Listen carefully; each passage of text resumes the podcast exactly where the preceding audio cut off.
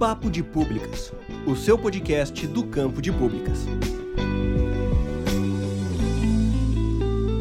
Olá, pessoas! Aqui quem fala é o professor Jefferson Antunes estamos mais uma vez no Papo de Públicas Podcast. Hoje, infelizmente, sem meu amigo Estevão Arraes. E hoje, no Papo de Públicas Podcast, vamos falar sobre mineração e políticas públicas. E para isso, eu chamei o meu colega Francioli Araújo. Francioli, se apresenta aí para as nossas ouvintes, para os nossos ouvintes. Valeu, muito obrigado, Jefferson, pelo convite. Meu nome é Francioli Araújo, sou professor da área de mineração no Instituto Federal do Amapá e atualmente estou fazendo doutorado aqui em Catalão na área de mineração também. Bem, Francioli, pra gente começar, me explica aí, mineração é mais do que tirar pedra do chão? Vamos começar fazendo uma pergunta que muito provavelmente vai é, de encontro a essa percepção que acaba sendo uma percepção bem generalizada. Você consegue imaginar alguma coisa é, que nós utilizamos hoje com muita frequência é, que mantém esse nosso padrão de vida moderno que não venha da mineração? Eu gosto muito de fazer essa pergunta no, no começo dos bate-papos, né? Você consegue imaginar alguma coisa aí que não venha da mineração? Mas é, realmente é bem complicado, porque se você pensar em, na maioria do, dos tipos de tecnologia contemporânea, digital, eletrônica, é, você tem uma diversidade de componentes aí que são dependentes de uma variedade de minérios, né? Sim, e muito mais, vai muito mais, vai muito além disso, né? Porque você imagina o seguinte: é, para que nós tenhamos hoje uma, um campo da agricultura capaz de fornecer alimentos, de produzir alimentos com a eficiência que tem, nós precisamos da mineração. Afinal de contas, eu preciso de determinados insumos, como os adubos, os fertilizantes, por exemplo, é, que, que são que têm origem mineral, então são minerados. Se você for perceber vou olhar para uma casa. Hoje, tudo que tem dentro da casa, desde o que você vai fazer ali, desde a matéria-prima, é, dos tijolos, cimento, é, as telhas, porcelanato que você usa, os elementos metálicos, aço, cobre, qualquer outra coisa que você tenha e que são utilizadas hoje para nos dar esse conforto, para permitir que nós tenhamos essa possibilidade né, de, de, de um padrão de vida moderno, ele vem da mineração. E isso inclui também tudo aquilo que está relacionado com saneamento básico. A água também é um, um, bem minerado, então que está sujeito a algumas regulamentações também é, da, da área mineral. Então, Peraí, você já me informou que não é só pedra, não é só minério. E eu acho que tem algum geólogo louco arrancando os cabelos agora que eu tô chamando de pedra, né? Mas tudo bem. É, poxa, eu não sabia que a água era um bem de mineração, que era um bem minerável. É, quando você pega, por exemplo, as águas minerais, embora ela não seja minerável, porque tem o um nome mineral nela, né? Mas é simplesmente porque você vai ter algumas técnicas que são empregadas para coleta dessa água que são dentro ou que estão dentro, fazem parte do escopo da mineração. Então, está no subsolo, né? São, são águas é, normalmente ali que estão no, no aquífero, e aí você tem essa, essas águas também é, normalizadas ou, ou, legisladas né, por, por leis voltadas para a mineração. Então, Francioli, eu posso dizer que a mineração é a extração de bens e serviços é, oferecidos pela natureza que estão ligados ao solo? Sim, sim. Porque quando aí a gente já vai se adiantar um pouquinho, né? A gente vai adiantar um pouquinho é, nesse sentido, porque tudo que está no solo é da União, né? Pertence à União. Então é, é lógico que a gente tem algumas definições, né, para o que seria um bem mineral e tudo mais mas via de regra o que está no solo ele é, é é passível de ser minerado, né? Como a gente e aí você tem muita coisa, é, todos os elementos metálicos, você tem os elementos não metálicos que são utilizados também aí para produção de cerâmicas, por exemplo. Aí você, aí de repente alguém vai lá e diz: "Ah, mas o plástico vem da indústria do petróleo, por exemplo". Mas o petróleo também é minerado por, ele não é considerado como uma, a mesma indústria, né? Quando você olha alguns indicadores, quando você tem ali os, os registros de produção, eles são colocados de forma separada. Mas ainda assim é mineração e eu tenho inúmeros é, minerais que são empregados na fabricação desses plásticos, por exemplo, como carga. É, outra coisa também assim que as pessoas não se dão conta, papel para escrever. O papel ele possui uma carga mineral, normalmente o caulim, que é um mineral beneficiado e entra como carga no papel. Se você não tiver essa carga mineral para a produção do papel, o seu papel não risca a sua lapiseira, né, o seu grafite, como a gente diz, que é um outro mineral. Então, na verdade, não é, não é o grafite que risca o papel, é o papel que risca o grafite, e aí você tem ali depositado aquela camadinha de grafite que vai ficando aquela coisa bonitinha, né? Quando você tem uma letra boa, na minha época de que não usava computador, a letra era tá mais ou menos, né? Hoje em dia tá uma, é, é, é terrível. Então, qualquer coisa que você imaginar, dificilmente não tem um aspecto da mineração ligado. E só, só para essa questão de pedra e rocha, tá? É, é, essa questão é um preciosismo, tá? E então, assim, tanto faz falar pedra como rocha, que, que, normalmente o que acontece é quando a gente fala em pedras, a gente está falando em pedras preciosas ou pedras semi-preciosas simplesmente por uma questão de nomenclatura. Bem, Francioli, como você é uma pessoa que pesquisa na área e também tem experiência na área, já que a pesquisa no campo da mineração é bem aplicada, eu queria saber de você, primeiramente, é, quais são é, os impactos da mineração e como ela afeta o desenvolvimento local. Jefferson, essa é uma discussão, né, é, é muito complicado. Eu acho que a gente falar de mineração é, principalmente é, eu que sou da área da mineração e a gente tem aí é, uma polarização muito grande, né? Quando se fala em mineração. E uma coisa que é muito interessante é que essa polarização ela parece ter surgido a partir do momento em que a atividade mineira ela se transformou numa atividade econômica. E isso é interessante, primeiramente registrado, né, o, pelo menos foi o primeiro registro com que eu tive contato, no livro De Remetálica, que foi o primeiro tratado sobre mineração escrito em 1556.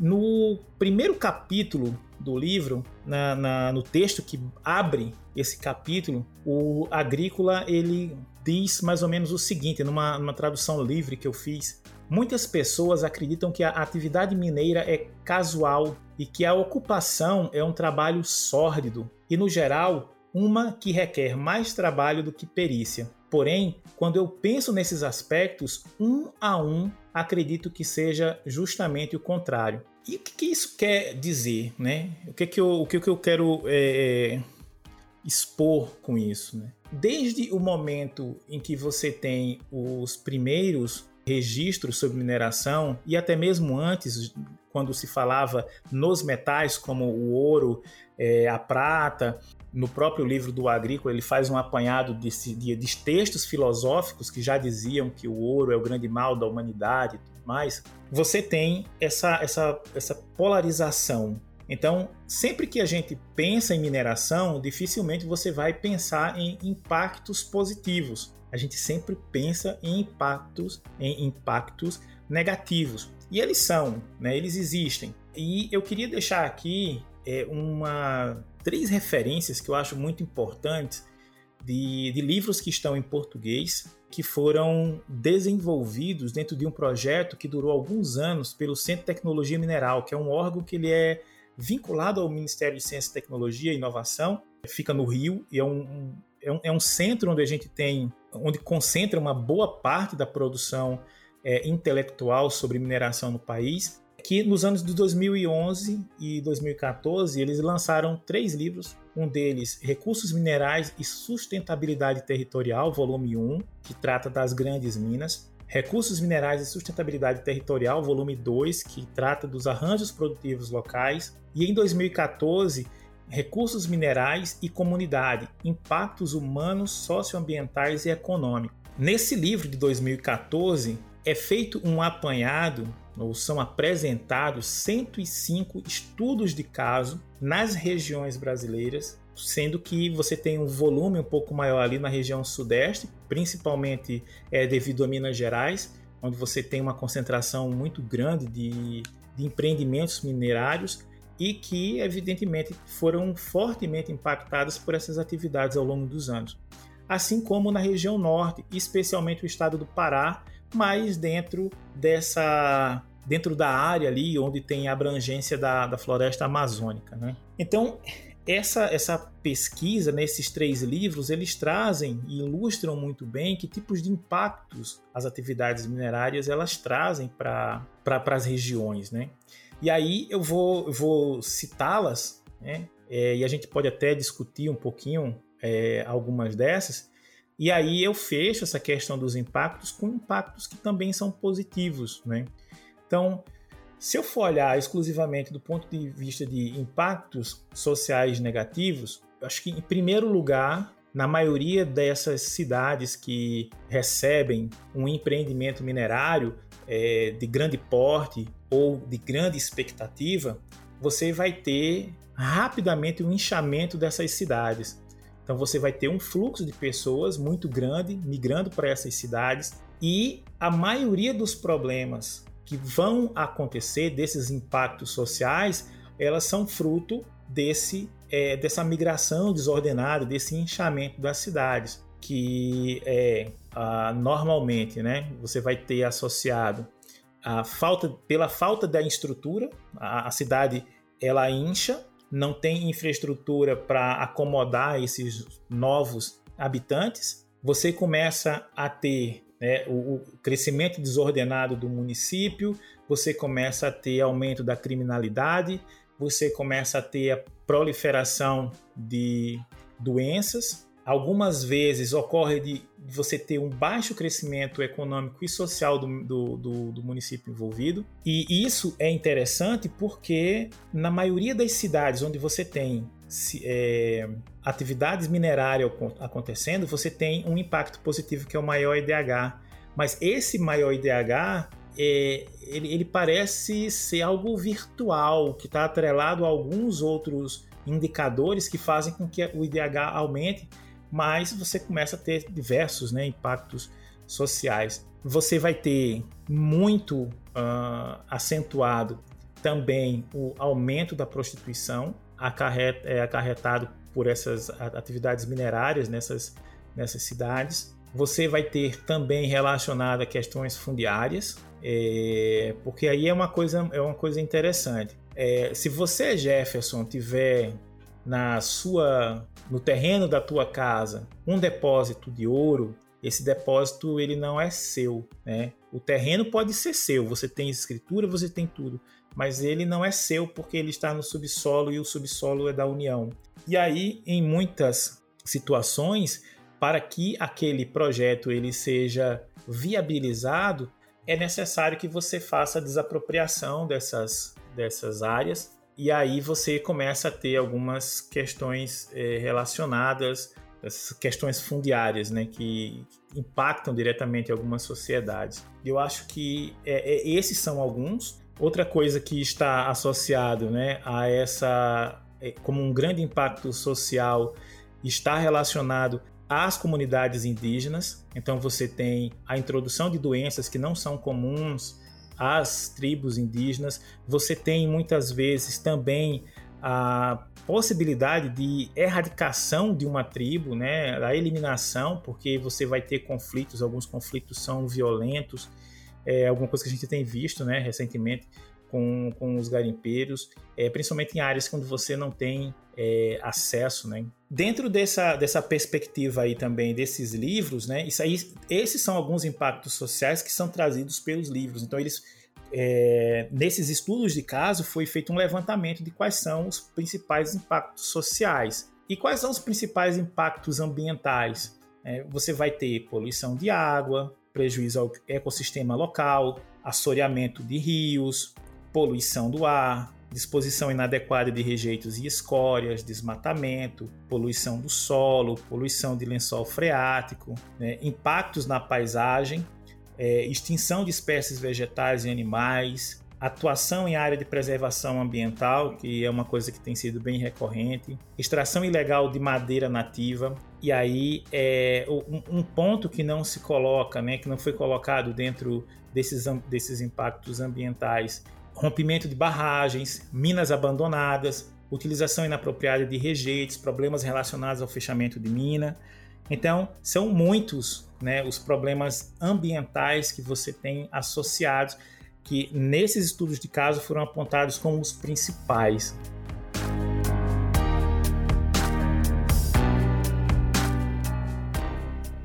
Papo de Públicas, o seu podcast do campo de públicas. Quer conhecer mais sobre o Papo de Públicas Podcast? Estamos em todas as redes sociais. É só procurar por Papo de Públicas Podcast ou nos enviar um e-mail para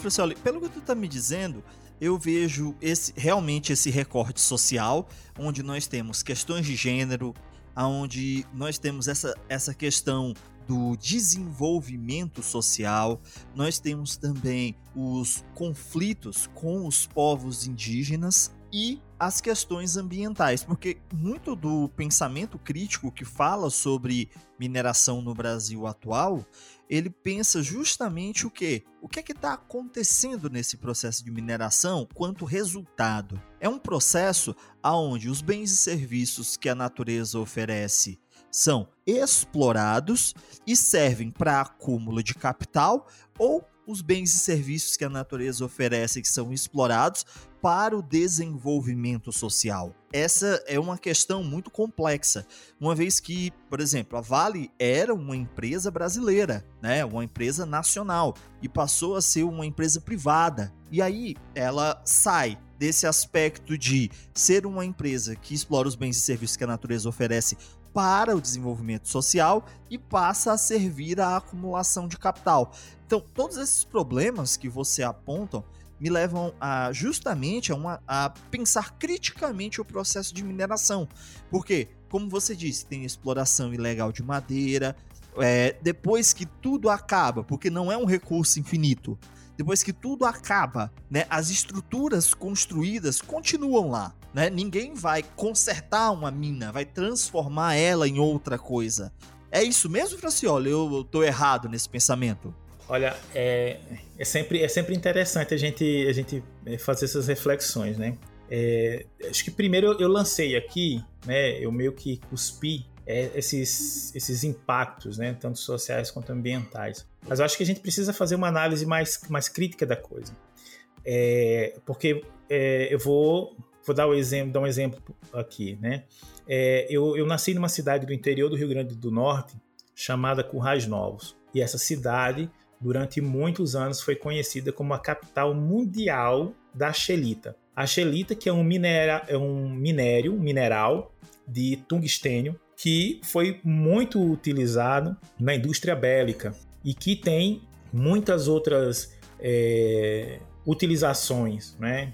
Tem muitas outras utilizações é, no mundo moderno. É, seus filamentos, né, os filamentos de tungstênio eram, eram uma base das lâmpadas de filamento, né, de, de, de tungstênio, que até alguns anos atrás eram, eram, eram responsáveis por iluminar as nossas casas. Né? Depois que você teve aí é, lâmpadas fluorescentes e, e lâmpadas de, de, LED, você teve uma, uma redução considerável, mas os, o tungstênio ainda é utilizado muito nessa, é, em diversas outras áreas.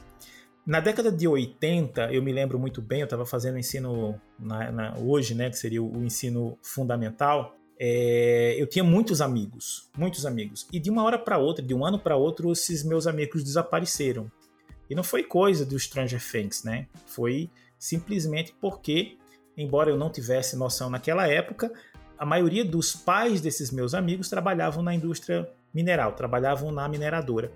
E houve uma, uma situação onde o minério que era vendido no Brasil, não, por essa mineradora, o concentrado desse minério era mais caro do que o produto acabado vendido pela China. E aí, o que aconteceu? A mineradora ela se tornou economicamente inviável naquela época e muitas pessoas, mas eu, eu falo assim, muitas no sentido de você ter um volume muito grande de pessoas saindo da cidade, indo para outros estados é, onde a atividade mineral, a, a, onde a atividade mineira, ela fosse mais promissora.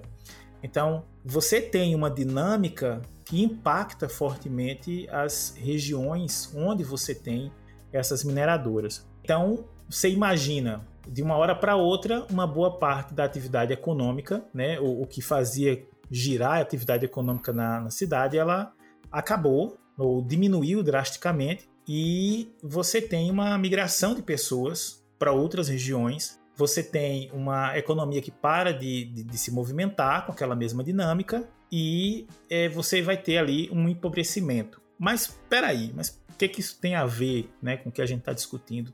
É, existe um, um, um, imposto chamado CEFEM, tá? que é, é, é Compensação Financeira para a Exploração Mineral essa, essa, esse imposto é uma contrapartida financeira que é paga pelas empresas mineradoras à União, aos estados, ao Distrito Federal e aos municípios pela utilização econômica desses recursos. E é um recurso, eu diria assim, razoável. De janeiro a agosto de 2021, foram arrecadados 6,7 bilhões. 6,7 bilhões de reais em CEFEM, com esse imposto. E aí, o que, que é, né, para que, que serve esse imposto? Esse imposto ele é distribuído entre os municípios né, que tem a, onde a atividade minerária ela é desenvolvida, entre os municípios que são impactados, que estão ali na, na zona né, de, de impacto da atividade, uma parte dela, né, por lei, deveria ir para o FNDCT, né, para esse fundo aí que a gente está brigando agora para ver se, se o Ministério da Economia não, não, não rapina tudo e acaba com a ciência brasileira. E você vai ter algumas outras partes ali também que são desenvolvidas ou que são distribuídas com a seguinte finalidade. Você imagina que eu tenho uma cidade que ela tem uma vocação estritamente mineira. Então, é, e ali se instala um empreendimento minerário e esse empreendimento ele tem uma vida útil de 15 anos. Durante 15 anos o empreendimento ele vai lavrar aquele minério, ele vai é, explorar a região, ele vai causar impactos. O dinheiro desse imposto deve ser gasto para que você tenha uma mitigação dos efeitos causados por, por essa atividade. Além de preparar a comunidade para que, no momento em que a atividade ela cesse, você tenha desenvolvida, por exemplo, uma nova cadeia produtiva. De mineração? Não. De repente você tem ali naquela região é, um potencial para fazer artesanato com piaçava. De repente você tem ali a possibilidade de agricultura familiar ou agricultura né, é, de determinados acho que é, é agricultura familiar mesmo. E aí você vai preparar essa comunidade para que ela desenvolva uma nova atividade, para que quando a mineração ela sair dali, quando o recurso se exaurir e a mineração tiver que sair, o município ele não entre num estado de empobrecimento porque você não tem mais atividade, aquela atividade principal. Então, é basicamente fomentar uma nova atividade para que a cidade ela não se é, é, ela não se transforme algumas vezes, como a gente tem em alguns casos, cidades fantasmas. Né? E quando o empreendimento acaba, né? quando o minério exaure ou quando não é mais viável o projeto, eu simplesmente deixo a mina abandonada, a gente tem casos de minas abandonadas que são problemas, mas existe um dentro da legislação você tem um protocolo para fechamento de mina. Afinal de contas, se eu estou minerando, e aí isso faz parte do código da mineração, que é a, essa legislação né, que abarca a maior parte do que a gente tem aí sobre tem esse arcabouço legal né, das práticas da, da mineração, é, eu sou responsável por, pelos rejeitos, eu sou responsável por, por tudo, né, pelos impactos que foram gerados ali. Então você tem que ter um projeto de fechamento de mina, que é basicamente como é que você vai fechar aquele empreendimento minerário para transformá-lo em uma outra coisa. E aí você tem alguns casos, por exemplo, de aí pelo mundo, dá, só dá, dá um Google aí, de minas que fecharam e no local foi construído um condomínio de luxo, uh, ou que foi construído ali um parque, alguma coisa do tipo. Então, preparar aquela região para uma outra atividade. Né? Então, existe, existe legislação para isso, existe norma, normatização para isso, não é, não é simplesmente encerrou o, pro, o projeto e deixou tudo ali. Né? É claro que a gente tem problemas ainda no Brasil de fiscalização. É, é Francioli, essa, essa é uma questão bem. Para aquele pessoal que fala que imposto é roubo, né? O que é que acontece? Esse tipo de imposto que tem por, por função, né?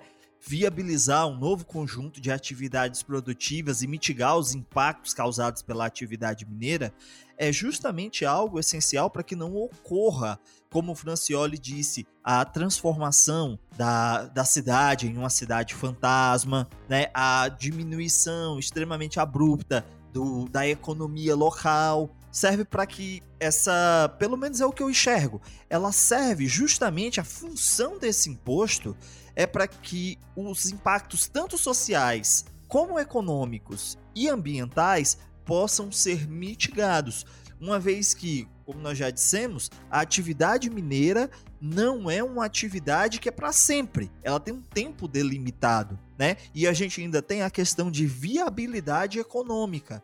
Então, para garantir né? Aliás, garantir é uma palavra muito forte. Para tentar viabilizar uma manutenção da qualidade de vida das pessoas, a gente tem esse tipo de imposto, né? E esse tipo de mecanismo de política pública para auxiliar essas pessoas e essas comunidades. Mas vamos lá, Francioli. E aí a gente tem essa política, né? A gente tem esse imposto, nós temos esse conjunto de leis, esse conjunto de regras que regem a atividade mineira. Mas aí, quem é que fiscaliza, né? Quem é que controla, quem é que regula a atividade mineira no Brasil?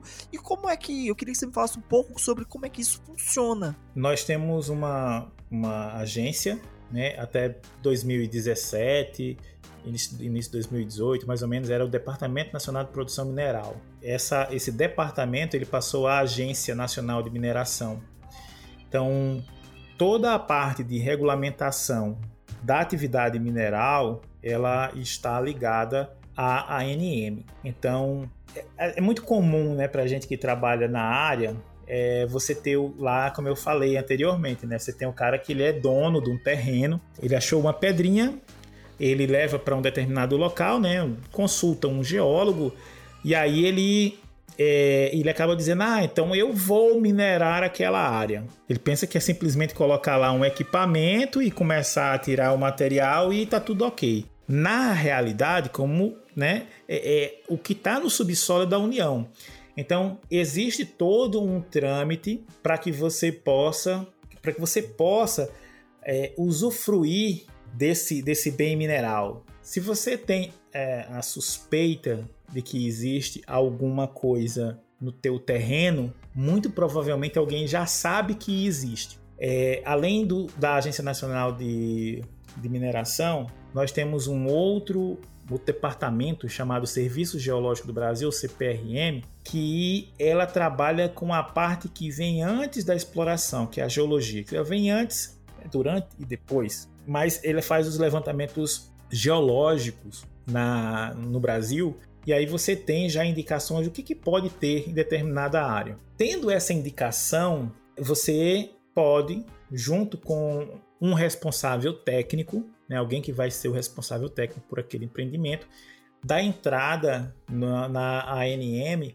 do processo para que você possa pesquisar você tem interesse na, na área, não é simplesmente chegar lá e começar a, a fazer é, a exploração dele. Você tem que fazer estudos naquela área, porque é preciso que você tenha uma noção do que tem ali e em qual volume tem ali. É claro que existem algumas algumas situações específicas, que aí no caso seria é, mais específico para a lavra garimpeira, por exemplo, que seria uma que normalmente a lavra garimpeira ela é uma lavra que ela é feita. Lavra é o processo de você extrair o minério do solo. Você não tem tantos requisitos quanto um empreendimento maior. Isso é claro, tem tudo a ver com volume né, do, do bem mineral que você vai explorar, tem a ver dos investimentos ou com os investimentos que são feitos.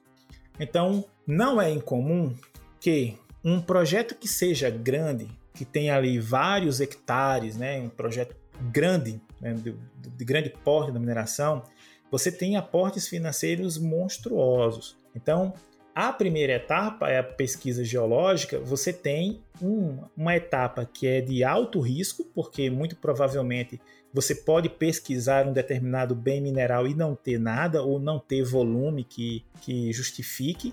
Então, algumas campanhas aí de, de, de levantamento, você gasta fácil, fácil alguns milhões, podendo não ter absolutamente nada. É muito comum isso acontecer. O garimpeiro não tem condições de fazer isso.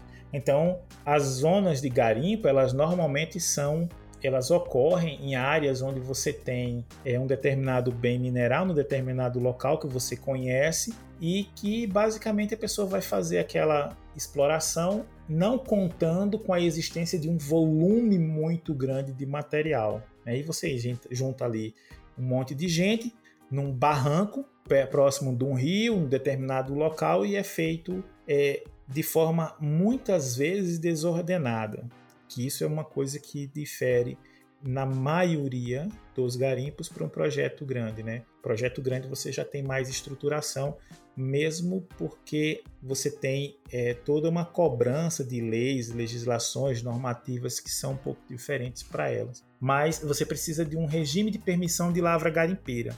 Então, se você é garimpeiro e não tiver, não estiver com essa permissão garimpando, você pode ser, é, você vai incorrer com certeza num um, um delito, né? Você está é, garimpando de forma ilegal. A depender do, do, do tipo de concessão que você tem, você pode minerar diferentes volumes, né? Beneficiar, porque normalmente no momento em que você ainda está fazendo uma pesquisa, você vai ter que beneficiar uma quantidade do minério para que você faça os estudos ah, vou determinar volume, vou fazer isso, vou fazer aquilo.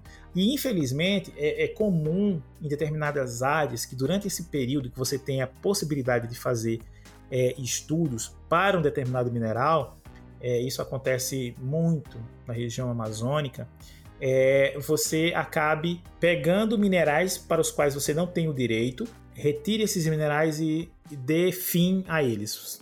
Ou seja, você vai acabar exportando esse material de forma ilegal.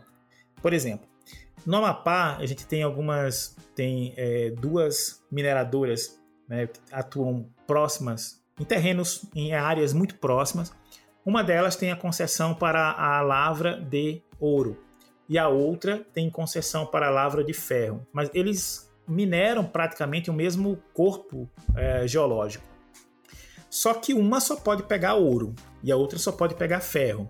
A, se a empresa que está autorizada a lavrar ferro, ela for pega lavrando ouro, ela vai ser multada, porque a concessão para ela não é de ouro, é de ferro. Mas ela pode fazer, né, nesse caso específico, nessa, nessa, nessas duas empresas lá no Amapá, eles tinham, uma, eles tinham um acordo.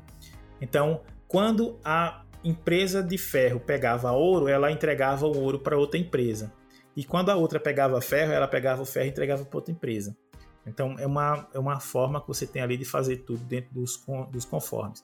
Mas alguns minerais, por exemplo, eles têm o preço deles reajustados, né? Tem a tabelinha de preço lá para a quantidade de determinados elementos, porque assim é impraticável quando você faz a separação desses minerais separar tudo, né? Você não separa tudo, você vai deixar ali, sempre vai ter quantidade de determinados minerais.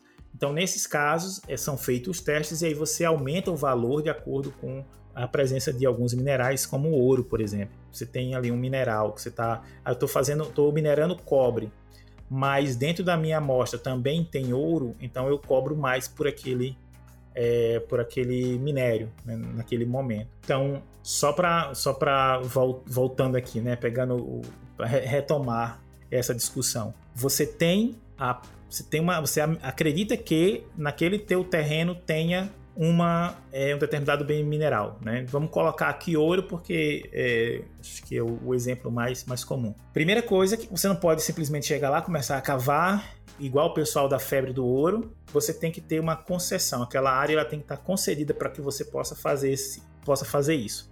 Então a primeira coisa que você vai fazer é delimitar aquele teu terreno, saber quais são as coordenadas geográficas dele e levar até a NM. Né? Encontrou um, um, um, representante técnico, né? um, alguém que um responsável técnico, na verdade, geólogo ou engenheiro de minas, na maioria das vezes. E aí ele vai pegar aquele teu terreno e vai dizer, olha, já existe aqui uma concessão para uma pessoa é, lá na NM. Então, se aquela área que você está, ela já tem uma concessão, você não pode fazer nada. Quem tem o direito de minerar, quem tem o direito de pesquisar naquela área é a pessoa que, é, que detém o direito tá, à pesquisa. É quem, a, a quem a União concedeu esse direito. Tá, mas aí se o cara for minerar na minha terra, beleza. Se a pessoa for, se houver uma, uma mineração nas suas terras, aí a gente tem algumas situações, né? Uma delas gera esses problemas é, fundiários. Essas áreas normalmente são áreas muito grandes, por exemplo, para substâncias metálicas, é, substâncias minerais, fertilizantes, carvão, você tem uma área máxima de 2 mil hectares. 2 mil hectares é muita coisa, né?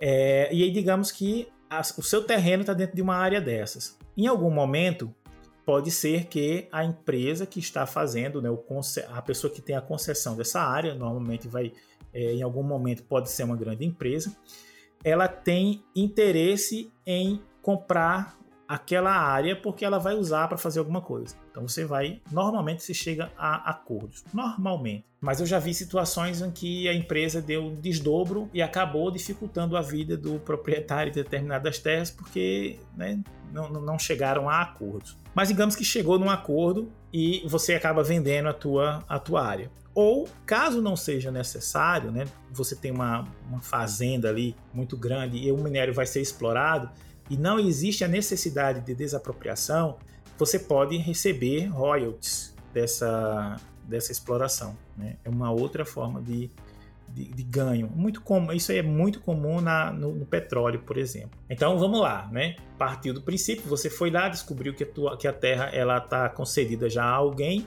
e aí é feito é, esses arranjos, né? Tá? Você pode de repente é, não ganhar nada, porque eles estão simplesmente numa fase de exploração, ou eles podem já estar é, fazendo o beneficiamento do material, e aí você pode, incorrer, pode ganhar royalties ou negociar a sua propriedade. Esses direitos eles têm um tempo, né? ele não é um direito que ocorre para sempre. Então, ela, ela tem ali um tempo, temos 10 anos, e depois daquele tempo ali, se você não tem interesse, ou não é que se tem interesse, esse direito ele cai, que a gente chama, ele caiu, então você perde o direito. Só que se é uma área que é muito é, cobiçada, tem muitos recursos ali, sempre tem pessoas que estão esperando para que no momento em que ela vai cair, ela já, ela já pega essa autorização novamente. Então, e você tem algumas questões já de direitos também que estão incluídas ali na, na legislação. Então, acho que o caminho é basicamente esse. Primeiro é identificar se a tua área ela está ou não dentro de uma área que já está sendo pesquisada. E a partir daí entrar com os requerimentos necessários junto à Agência Nacional de Mineração para que seja feito a, a concessão né, ou não.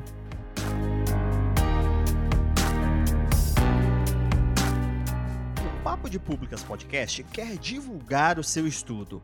Envie um resumo acessível em uma linguagem didática e nós vamos produzir a divulgação do seu estudo. Envie para papo de públicas gmail.com e vamos divulgar a ciência construída pelo campo de públicas.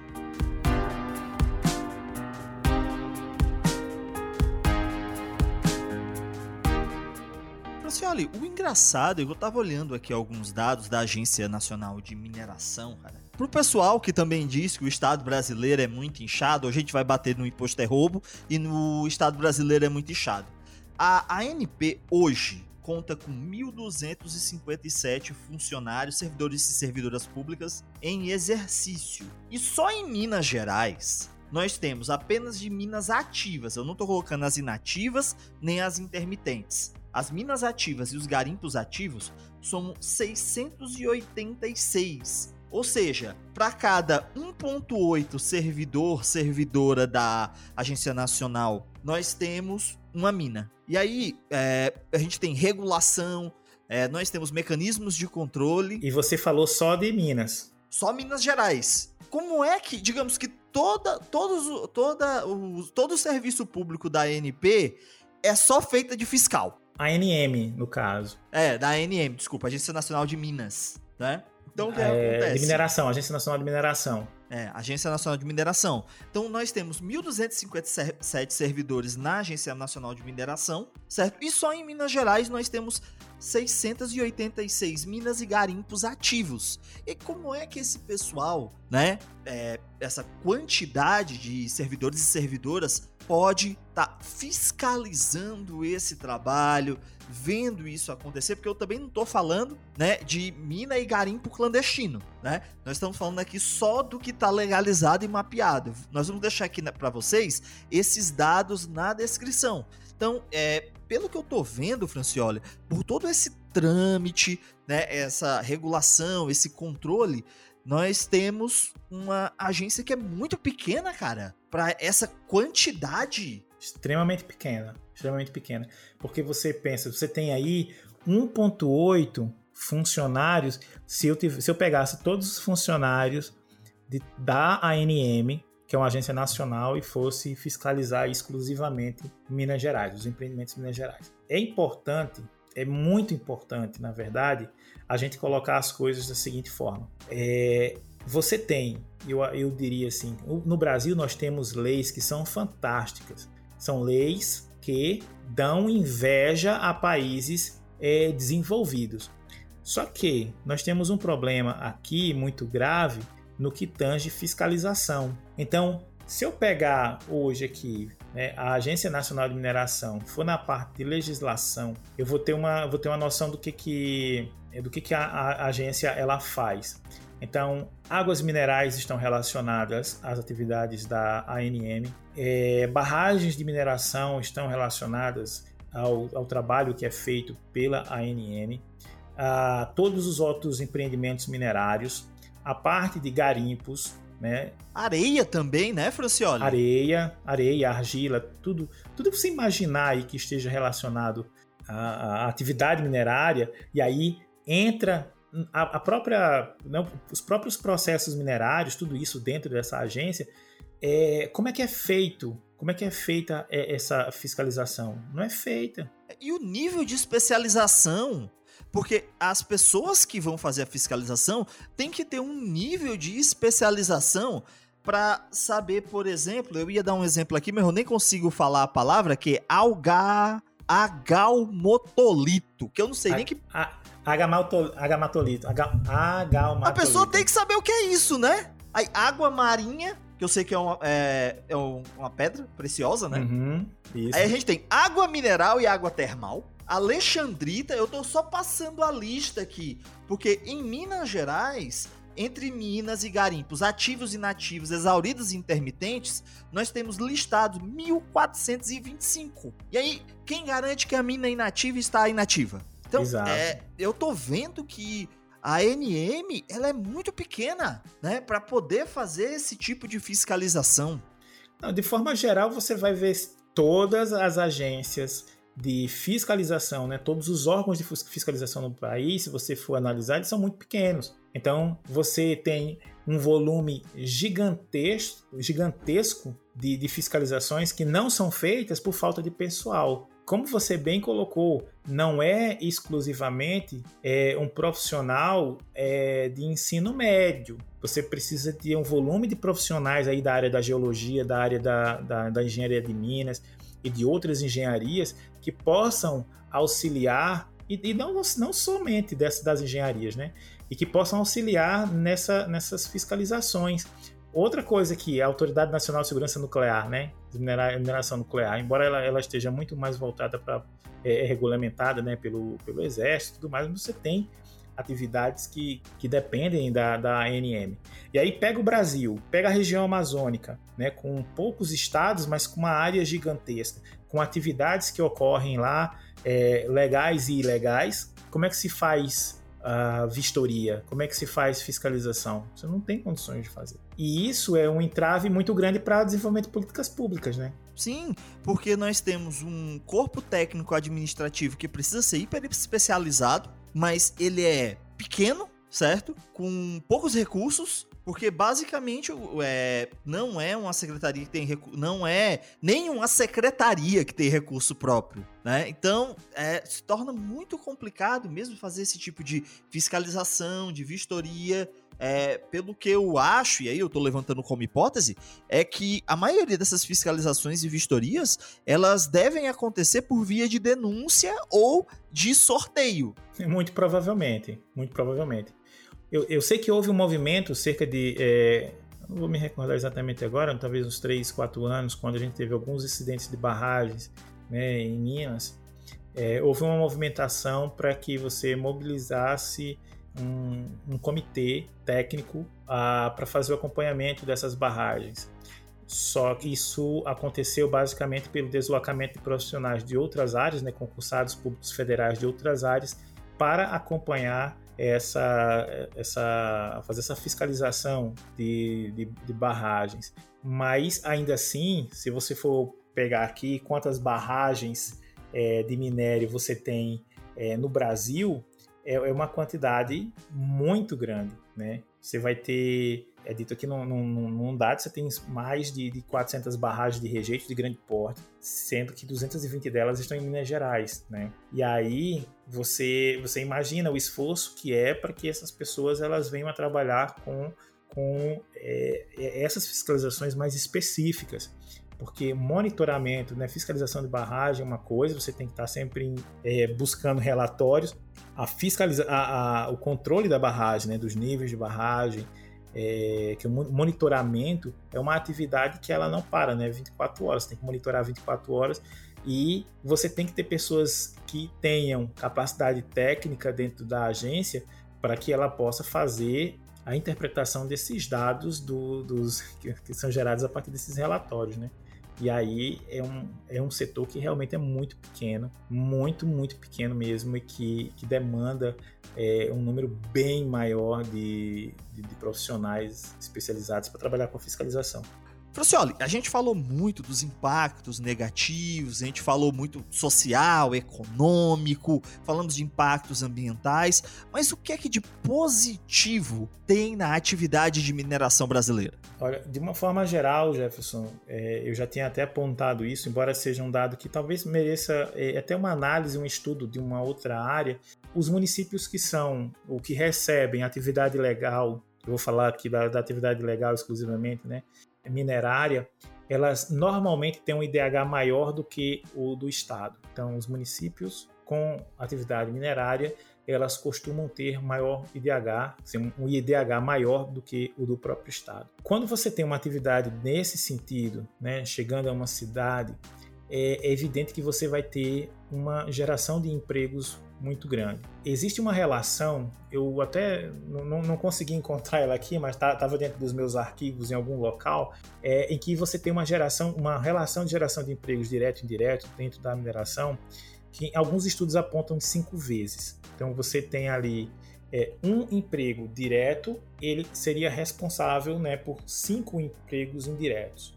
Por quê? Porque ali você começa a movimentar toda uma outra cadeia ou, ou, ou cadeias de produção que estão atreladas, atreladas à atividade. E quando eu falo nisso, né, é, a gente tem alguns impactos dentro da, da, da, própria sociedade, dentro do próprio município, falando assim, é, ah, digamos que você, eu, eu, cheguei no município, é, infelizmente naquele município eu não tenho pessoas ou mão de obra qualificada para a área da mineração, para trabalhar numa determinada área específica, eu tenho que contratar pessoas de fora.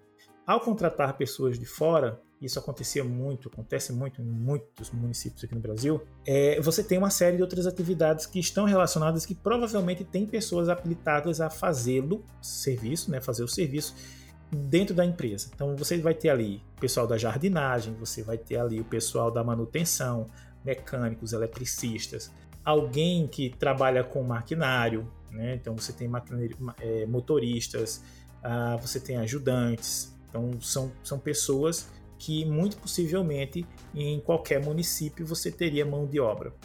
Com isso, né, você vai ter. É, é um setor que normalmente paga salários bons, né, os salários um pouco mais altos do que a média. Se você comparar alguém que trabalha na mineração e alguém que trabalha na área de serviço, os salários pagos pela mineração são bem são bem maiores. Então você acaba fazendo e, e dependendo de onde você esteja, que algumas vezes você está dentro de uma é, a mineração ela tem uma característica interessante. Ela ocorre onde o minério está. Eu não posso fazer mineração, o meu corpo mineral está no interior da Bahia, eu não posso fazer ela em Salvador, eu tenho que fazer ela no interior. E isso faz com que, normalmente, essas pessoas elas acabem gastando mais dentro do município. Então você vai ter uma, um aquecimento né, da, da economia. Aquece também a cadeia produtiva, porque você vai ter é, mais atividades voltadas para aquela região. Você tem um aumento das receitas né, dos governos estaduais e municipais, em virtude da arrecadação do CEFEM, e, por conseguinte, com, tendo pessoas que têm o maior poder aquisitivo, que gastam na região, não é só ter maior poder aquisitivo e não gastar, tem que gastar na região, você também tem um maior recolhimento de, de, de impostos é, sobre serviços e produtos também né, dentro, dentro da área. E quando você tem, por exemplo, universidades, institutos federais, os institutos de pesquisa que, atraídos pela vocação da, da região, que estão ali inseridos, você também tem um aquecimento das linhas de pesquisa voltadas para aquelas áreas. E aí a gente tem muitos exemplos, né? Tanto é, se você olha da parte mais de uma parte mais crítica, de uma visão mais crítica ao, ao negócio, que aí você tem aí movimentando o pessoal da antropologia, da geografia, da, da sociologia em determinadas universidades. E aí eu gostaria só de deixar assim muito claro o papel dessas pessoas que são críticas ao processo, elas são extremamente importantes, porque auxiliam aquelas, quer dizer, quando você tem diálogo, né? Quando se tem o diálogo, elas são muito importantes porque auxiliam as pessoas que têm uma visão que é a favor de dizer assim, não, a gente tem problemas, eu preciso entender que eu tenho problemas, mas a gente precisa melhorar. E para melhorar, normalmente a gente precisa ter trabalhos em cima dessas linhas de pesquisa, né? Pesquisar para transformar esses processos em algo que seja mais seguro e que possa reduzir os impactos, tanto sociais quanto é, ambientais, que são né, os, esses impactos mais, mais é, que saltam mais à vista, né, quando a gente tem a instalação desses empreendimentos minerários. Nós já falamos um pouco sobre os impactos, tanto positivos quanto negativos, sejam questões sociais, econômicas. É, e eu queria saber de você é, algumas informações para que nossos ouvintes e nossas ouvintes que estejam interessadas nesse assunto possam pesquisar mais sobre grupos de pesquisa, sites, né, documentos que sejam interessantes para os ouvintes e as ouvintes do Papo de Públicas Podcast? Olha, Jefferson, o, Centro de Tecnologia Mineral, que é o CETEM, ele tem uma ampla biblioteca né, de publicações que eles fizeram ao longo do, dos anos, é, livros, alguns seriados, né, que eles têm algum, alguns, algumas séries relacionadas à mineração. Então, todos os livros, eu acho que, se não todos, mas a maioria dos livros são, é, estão disponíveis para download, download em PDF. Logo no início do, do episódio eu falei três é, livros que eles têm que são muito interessantes para que você possa entender a, a mineração. né, os recursos minerais e comunidade, recursos minerais e sustentabilidade, são duas séries, dois livros assim muito bons com, que trazem estudos de caso. É, a gente tem bons exemplos de atividade mineira sendo realizadas no Brasil. É, eu diria que esses, esses é, que o CETEM seja a melhor fonte, né, o, o melhor acervo que a gente tem de material em português. Espanhol também tem alguma coisa, inglês também, mas em português acho que é o maior acervo que nós temos de boa literatura sobre a área da mineração. Além disso, né, se você tiver paciência, você pode também é, visitar o site da Agência Nacional de Mineração e o site do IBRAM, é o Instituto Brasileiro de Mineração. Ele faz, ele tem algumas publicações e mostra um, um cenário geral né, da, da mineração em termos de arrecadação. Tem, tem muita coisa, muita, muita informação interessante. Eu costumo dizer que, diferentemente da agricultura, né, que é pop, que investe pesadamente em, em propaganda, a mineração ela não faz isso. Você não vê muita propaganda da mineração, a mineração não é pop, mas a mineração ela é essencial. Né? A mineração é uma atividade que ela vem antes mesmo da agricultura e infelizmente nós temos relações não muito positivas com ela devido a acidentes que aconteceram no Brasil né, muito recentemente e que mancharam pesadamente a mineração do ponto de vista ambiental, é, do ponto de vista social eu acredito que a gente precisa de mais sinergia com outras áreas para que a gente possa desenvolver áreas de estudo, né, como o que foi desenvolvido é, pelo CETEM, mas que ela se espalhasse de forma que nós tivéssemos visões críticas que permitissem que os profissionais da mineração pudessem agir com mais assertividade na gestão dos processos de forma que os impactos ambientais os impactos sociais eles fossem mitigados, uma vez que é praticamente impossível você gerar, você é, realizar uma atividade como a mineração sem esses impactos ambientais, mas sem planejamento né, social, né, é, os impactos sociais eles sempre vão ser também muito fortes. Ah, então, de repente, o pessoal que, que tem interesse né, é, como eu já falei anteriormente, sou professor no Instituto Federal do Amapá. Lá nós tem, tem, trabalhamos também com algumas questões relacionadas à mineração, é, com, com impactos sociais, impactos ambientais. Então, pode me procurar, a gente pode conversar, pode trocar uma ideia. Eu também posso indicar aí alguns grupos né, que, que, tenha, que trabalham essa temática. E aí acho que dá para desenrolar alguma coisa.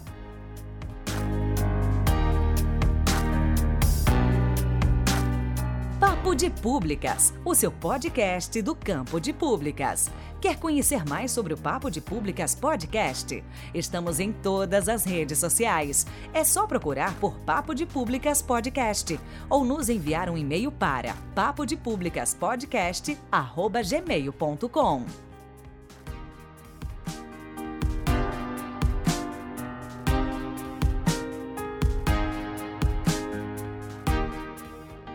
pessoal, mas antes de encerrarmos, vamos à nossa sessão de recomendações culturais.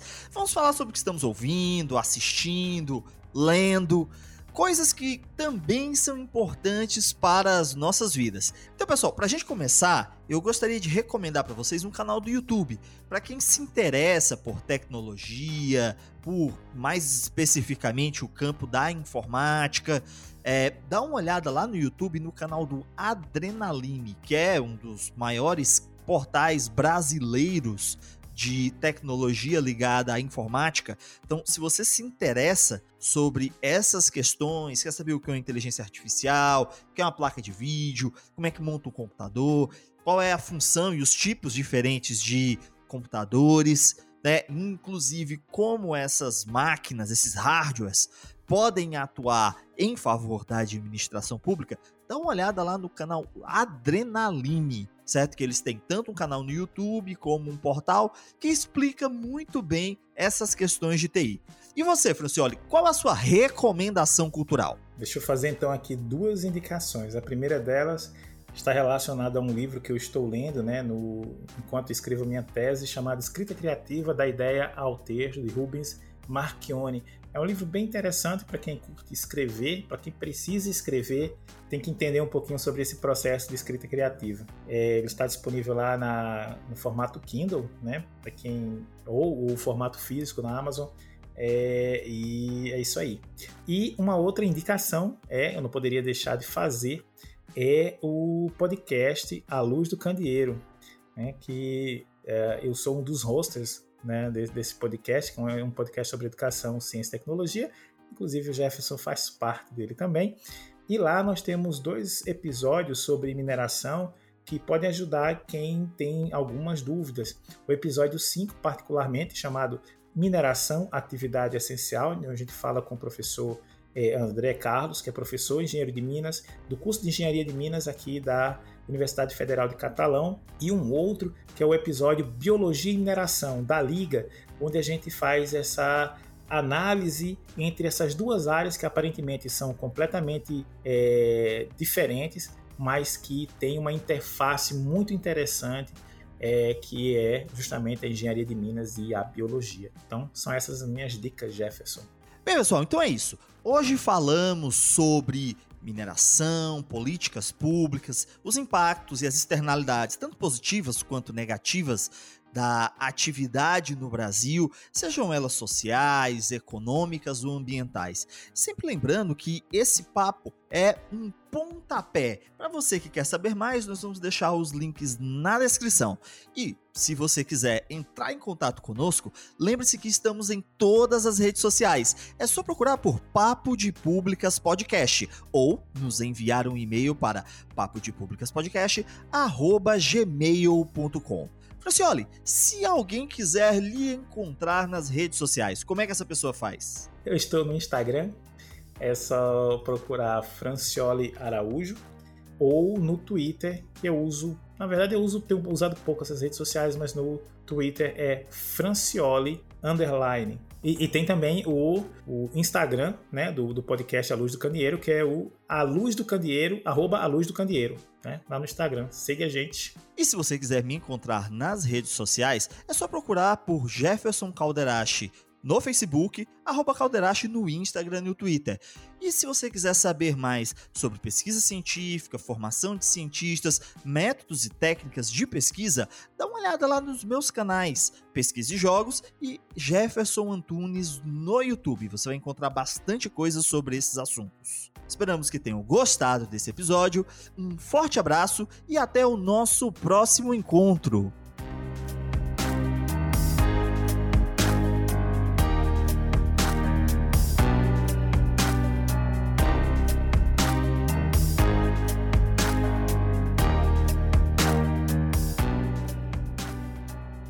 Episódio de hoje tem produção em pauta de Jefferson Antunes, revisão de Estevão Arraes. Agradecemos a presença de Franciole Araújo, que elucidou muitas questões sobre a mineração no Brasil.